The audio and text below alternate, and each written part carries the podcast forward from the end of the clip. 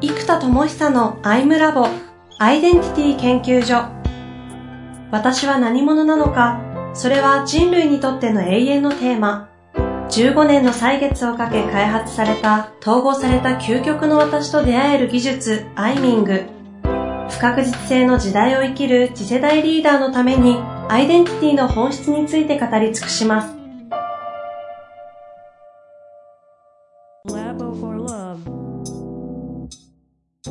こんにちは、遠藤和樹です。生田智久のアイムラボアイデンティティ研究所。生田さんよろしくお願いいたします。はい、よろしくお願いします。完全に、ああのラ、ラボ化してますけど、事前打ち合わせなしでこの中で思考していくというプロセスもね、現実と内的世界を行ったり来たりする感じでずっとやってきてますが、ちょっと前回のね、復習というかを思い、振り返りしたいんですけど、覚えてますかね？そうですね。あの、ちょっと振り返っていくと、やゆをやってったら自然に広がる 2B がいいんじゃないかと。うん、でも、2C とか社会変革やってるのがハードモードが好きすぎると。で、それ楽しいからだと。じゃあハードモードをね、孤力でやらずに &B でみんなでやると良さそうだよねとか、えっと、まあ、その話をしていきながら、で、前回は、結局何でしたっけ、結論。いろいろバラバラ話してたから、結局、うん。あの、やりたいのは、ただ、やっぱエアビーとかみたいに、人類の進化と言われる、こう、インパクト、一つのカルチャーができるみたいな、経済圏ができるみたいなところに、やっぱりこう、関心があるのかな？興味があるというか、そっちの方に価値を感じてしまうので、うん、やっぱりその 2C の方に意識がいって、結局ハードモード化してそこで頑張ろうとするんだけど、うん、生田さんのナチュラルなというか、自然にできるのはやっぱ 2B の世界だったりするということで、この 2C のカルチャー、経済圏できるみたいな、このものを 2B の世界に持ってったらなんかできることがあるんじゃないか説について話そうと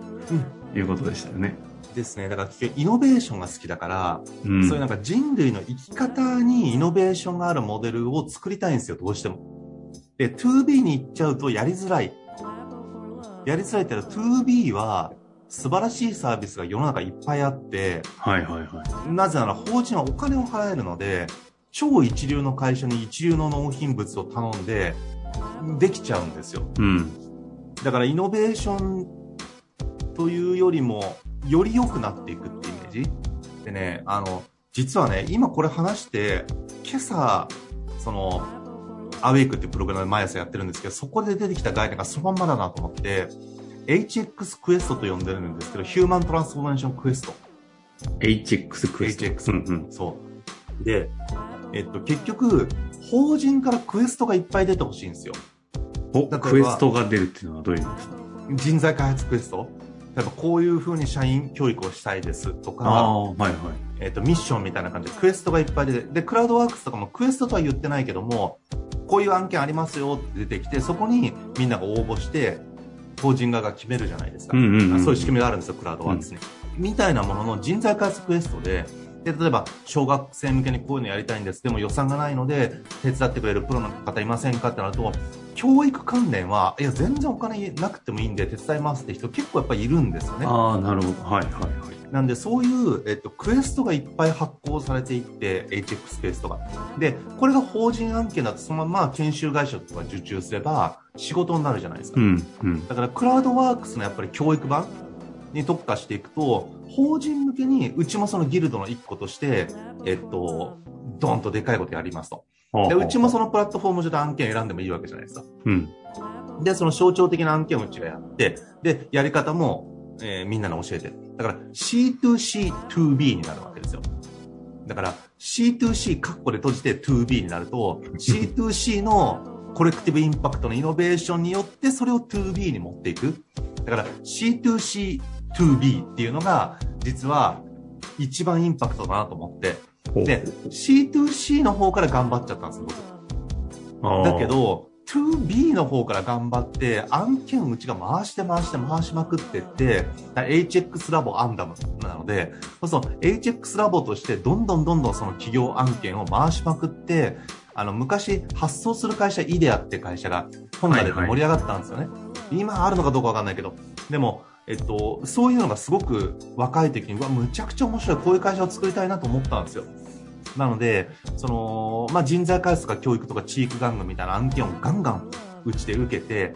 で、ガンガンこう作っていくんですよ。で、アンドウィーでいろんな研究室とか、ね、産学共同で、えー、結局その学の部分を産業にコンバートする人が必要で、うんうんなかなか難しいんですよね。だそこをうちがひたすらやり続けるみたいな形もできたら熱いなと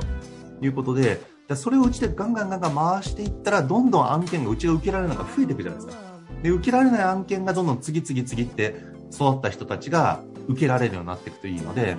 この C2C2B っていうモデルに持っていく。ためにも、2B からぐわーっと回していくことで、例えばアニメーションもうちはハリッドのチームとハイクオリティのものをどんどん出すんだけども、じゃあ中小企業でそんなね、アニメーションになんか1000万も予算出せないって会社多いので、であれば、えっと、じゃあアニメーションのプロと、ディレクターと、そのじゃあ、ね、200万で作れるものを作りましょうだったら、その中で作ってやっていけばいいじゃないですか。うんうんセッションとか何もなくてもいいから。うんでも、それをじゃあね、ショートでやるためにはこういうパッケージでできますよみたいなのがあったら、そういうのを、えっと、この HX クラウドソーシング上で、どんどんどんどん、えー回っていけばいい。だからこの C2C2B の HX イノベーションのモデルにしていく。だからうちも結局 2B が安定し、安定というか収益源になるように、結局その5000億円人材開発マーケットがあるんですよね。ほうほうほう。だからこっちが安定するので、まあ 2C も一応ね、1兆円ぐらいあると言われてるんですけどね。うんほ本とか英会話スクールとか、うん、全部入れると。確かにそういっぱいみんな買ってるじゃないですか。ねだからそっちはそっちであるんですけど、うーん、やっぱ 2C ここならとかで占いが流行ってるのがあるので、コーチングとかも流行る可能性あるんですけど、うーん、そうなんだな。ちょっと継続的に難しい気がするんですよね。うん。うんだからやっぱ 2B でその案件を作った HX クエストをたくさん作ることにして C2C2B を実現するって思うと流れが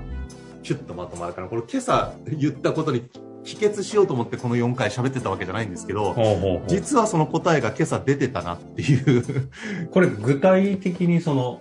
HX クエストっていうのは、ちょっと具体イメージで言うとどどういう状況になるんですか？そのクエストがいっぱいできてるっていうのは。例えば例えばじゃあ今飛び立て文科省の飛び立て留学ジャパンやってるじゃないですかはいじゃ。あそこで社会人が、えっと、悩んでますと。うんうん。うん、じゃあそこに対してコーチングできるプロを30人ちょっとボランティアで募集したいですと。でも今、次世代を担う若者が今はお金ないんだけども支援できる人。まあまあ、ただだと逆効果の場合があるからじゃあ3万円だけ払ってくれと。5万円でもいいけど。じゃあそれでできる人を30名募集しますと。うん。言って、えあったら、あ、じゃあそれだったら手伝うよって社会人いっぱいいると思うんですよ。でそのちゃんと力がある人。はい。が、そうやってクエストに入っていったり、じゃあ企業で新人研修でこういうことやりたいと。で、予算がもう逆にね、2000万ぐらいあるんだけども、その中でこういう強化をしてほしいと。じゃあどうしたらできますかって投げたら、えっと、そもそもそういうニーズがあるっていうのを、大企業とパイプがある営業マンがいる会社しかそもそもニーズを知らないじゃないですか。はいはい、確かに。でまずそこの門を開くところでそもそも難しいわけなんですよね。なので、えっと、じゃなくって、えっと、才能がある人がそのままそこにダイレクトに応募できればいいじゃないですか。みたいなことがどんどんどんどんできていくと流れが変わるうん。から、やっぱ C2C2B の、だからまあクラウドソーシングですよね、一般的な。それの HX に特化したやつの、えっと、C2C が混じるので、普通は、えっと、教育がないんですよね。クラウドソーシングの中に。でも、HX するための技術とか理論を徹底して訓練されていって、みんながこのワールドでどんどんどんどんレベルアップしまくるんですよ。ロールプレイングみたいに。うんで、メタバースでどんどんどんどんレベルアップしまくって、2B にどんどん届いていく。だからこの届くところも C2C の切磋琢磨するコミュナルスクールで、みんなが伸びて伸びて伸びていくと、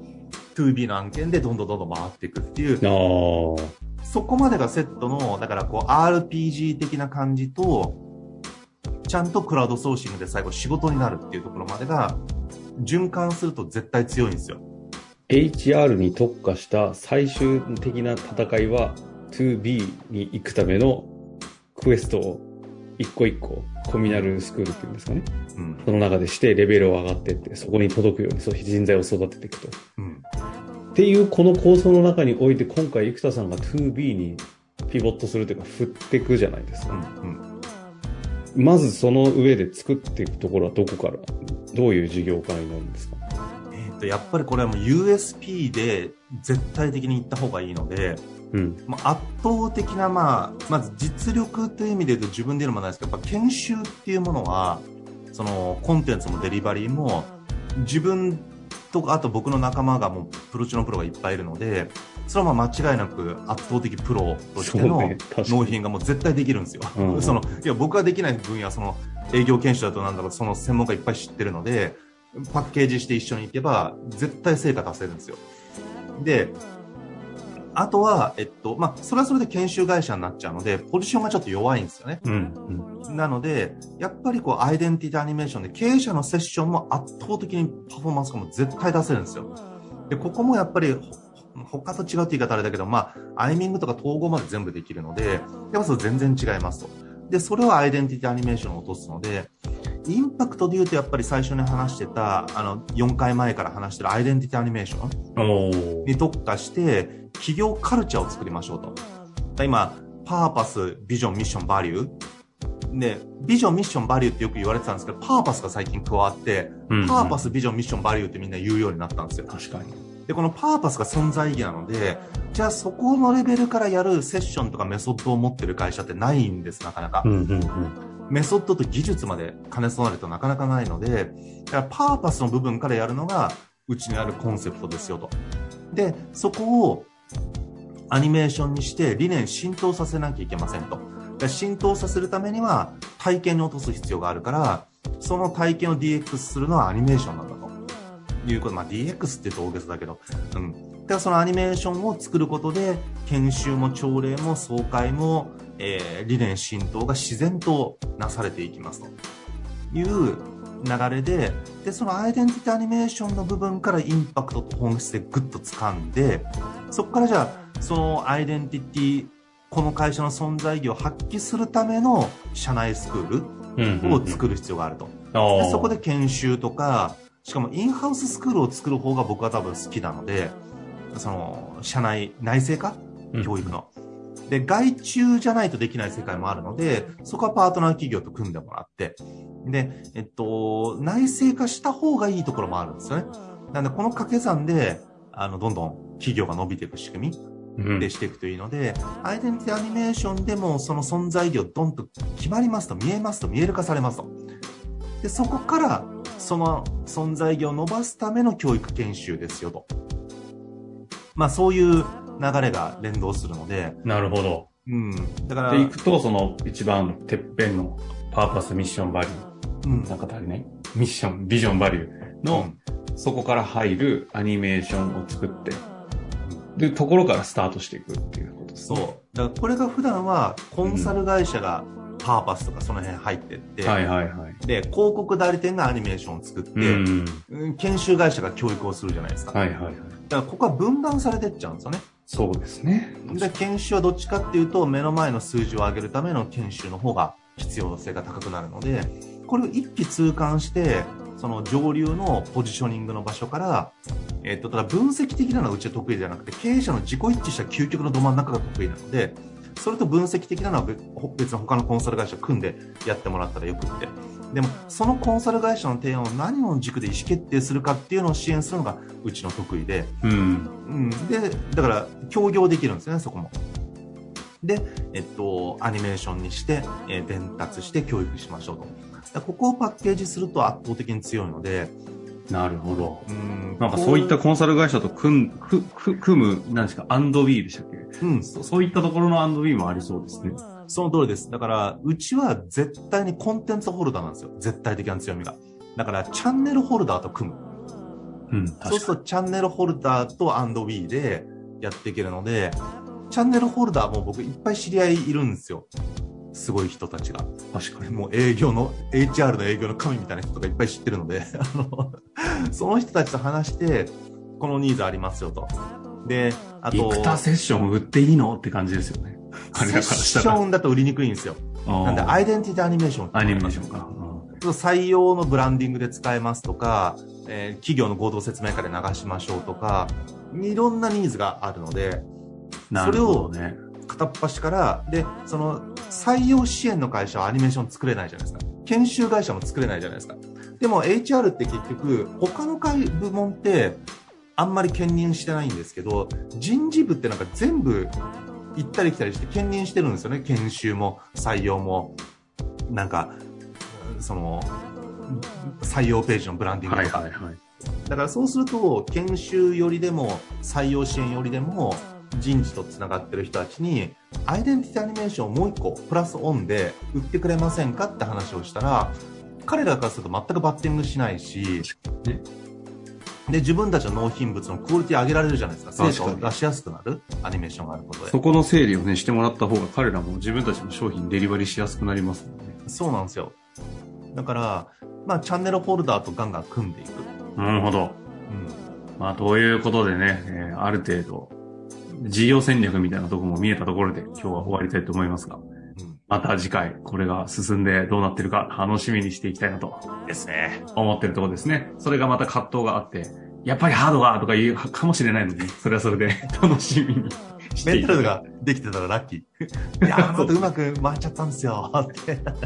ういうね、商業無常ではありますが、こんなところで終わりたいと思います。はい、ありがとうございます。